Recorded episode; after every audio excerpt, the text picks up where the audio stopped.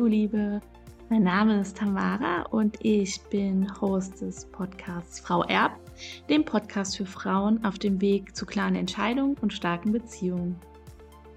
Dieser Podcast ist für Frauen, die geerbt haben, aber auch für Frauen, deren Eltern noch leben, die aber erkannt haben, dass das Thema so wichtig ist, dass sie es gerne in ihrer Familie ansprechen möchten. Du hörst jetzt hier meine allererste Folge. Ich bin auch äh, tatsächlich ein bisschen aufgeregt, äh, falls man das merkt. Äh, sorry. Heute soll es darum gehen, warum ich mich überhaupt dazu entschieden habe, mit diesem Thema rauszugehen und äh, jetzt auch neben meinen Social-Media-Kanälen ähm, einen Podcast dazu zu machen. Ab jetzt wirst du nämlich alle 14 Tage eine Folge von mir bekommen. Also jeden zweiten Montag wird eine Folge online gehen. Ähm, deshalb gerne auch Folgen klicken, damit du keine äh, der nächsten Episoden verpasst. In den Folgen wird es zum einen um meine persönlichen Learnings rund ums Thema Erbe gehen.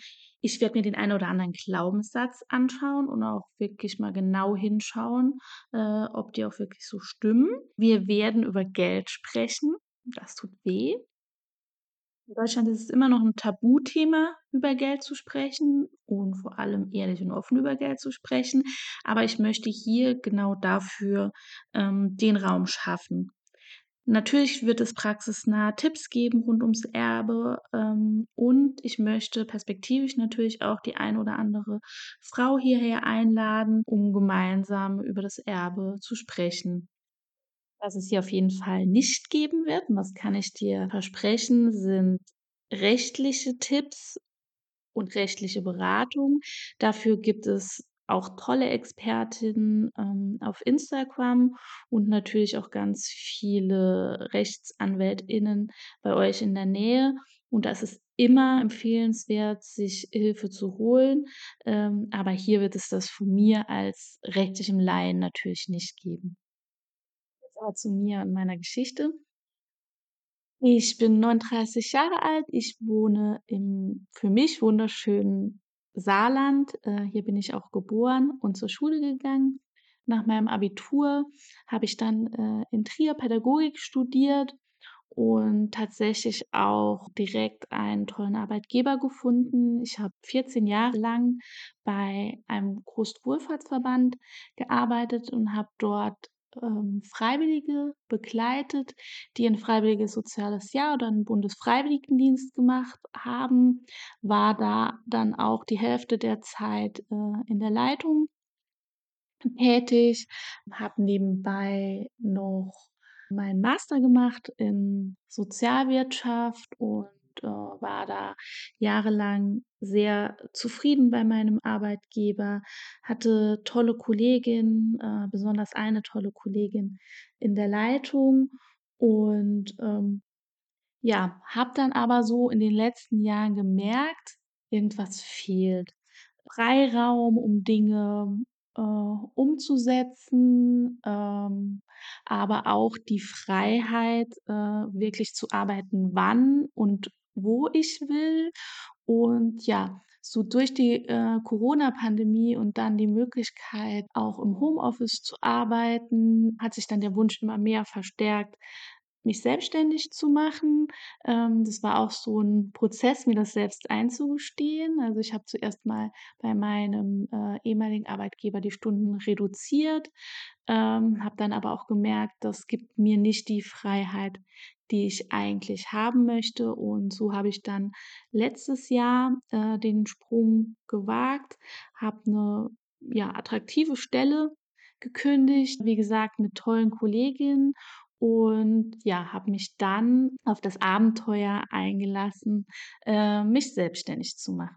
Dieser Wunsch, mich selbstständig zu machen, wurde dann durch ein sehr trauriges Ereignis auch noch verstärkt. Mein Vater ist im Oktober 2022 nach einer Krankheit äh, verstorben. Der war selbst ähm, auch selbstständig, hat immer viel gearbeitet und immer gesagt, äh, wenn ich dann in Rente bin, wenn ich äh, nicht mehr arbeiten muss, dann lasse ich es mir richtig gut gehen.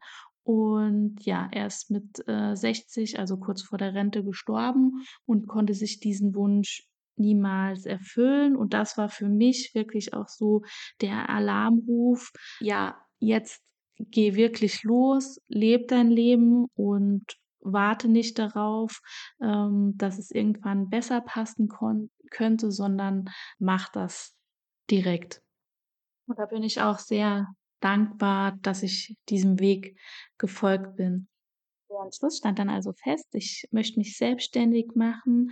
Äh, und dann war auch relativ schnell das Thema da, und zwar Frauen dabei zu unterstützen, ähm, das Thema Erbe anzusprechen. Warum Frauen, fragst du dich vielleicht? Ähm, die Frage bekomme ich auch tatsächlich ähm, öfters von Männern gestellt. Ähm, ich spüre in den letzten Jahren immer mehr, wie wichtig es ist, dass wir Frauen uns gegenseitig zu supporten. Ähm, Monaten auch gemerkt, wie inspirierend und wie kraftvoll es sein kann, sich mit Frauen zu connecten, die den gleichen Weg gehen wollen wie man selbst. Und deshalb habe ich es zu meiner Aufgabe und auch zu meiner Vision gemacht, Frauen dabei zu unterstützen, die Welt zu einem besseren Ort zu machen. Und ähm, warum dann das Thema Erbe? Auch das hat nochmal einen persönlichen Hintergrund natürlich. Durch den Tod von meinem Vater ist das Thema neben der Trauer einfach total schnell in mein Leben gekommen. Und ich muss wirklich sagen, dass ich sehr naiv in meiner Vorstellung war, dass ich gedacht habe, dass alles ähm, geregelte Abläufe sind, ähm, dass man A macht und bekommt dann das Schreiben B, mit dem man sich an das Amt C wendet und äh, ja, musste aber relativ schnell merken, dass dem nicht so ist, dass man vor ganz vielen Herausforderungen steht, dass man ganz oft auch einfach allein gelassen wird sei es irgendwie von Ämtern, von Notaren, von Anwälten, wie auch immer. Man bekommt äh, verschiedenste Aussagen, die sich teilweise gegenseitig äh, widersprechen. Und am Ende des Tages hat man mit zwölf Leuten gesprochen, hat neun verschiedene Meinungen und Ansichten bekommen und sitzt dann doch wieder alleine da und muss Entscheidungen treffen. Ähm, das hat mir einfach gezeigt, dass es da jemanden braucht, der einen an die Hand nimmt, der einen ähm, unterstützt bei den vielfältigen Herausforderungen, die es gibt. Ähm, die Herausforderung in der Kommunikation äh, mit Ämtern und Behörden ist das eine, aber es geht natürlich auch äh, darum, der Trauer Raum zu geben. Und es geht auch darum, mit Miterbinnen zu kommunizieren. In der Regel erbt man ja nicht alleine, sondern es gibt noch andere Begünstigte. Das können ähm, Geschwister sein, das können äh, kann auch noch ein Elternteil sein. Ja, kann quasi jeder sein, der die äh, Verstorbene oder der Verstorbene in seinem Testament, wenn es denn eines gibt, ähm, bedacht hat ähm, oder der halt wirklich auch in der rechtlichen Erbfolge da eine Rolle spielt. Und ähm, ja, das muss ich dir, glaube ich, nicht sagen. Auch das ähm, kann herausfordernd und äh, belastend sein. Und natürlich geht es dann auch in einem weiteren Schritt darum, was mache ich denn mit dem Erbe? Wenn es um Geld geht, lege ich das an? Äh, wie lege ich das an? Ähm, gab es vielleicht Immobilien? Äh, müssen die verkauft werden? Äh, können die äh, vermietet werden? Will ich vielleicht selbst dort einziehen? Es gibt ja hunderttausend Sachen, die einfach auf einen ähm, einprasseln und ja, für die meisten muss man halt einfach ähm, Entscheidungen treffen, die auch sehr bedeutend sind. So ist dann auch durch diese sehr persönliche Erfahrung meine Business-Idee gereift, dass ich Frauen äh, in diesem Bereich unterstützen möchten, was Entscheidungsfindung, was Mindset und auch Kommunikation mit Miterbinnen angeht. Aber bin dann auch schnell zu dem Entschluss gekommen, das soll noch nicht alles sein, weil ich gemerkt habe, wie wichtig es eigentlich ist, dass dieses Thema schon vorher auf den Tisch kommt.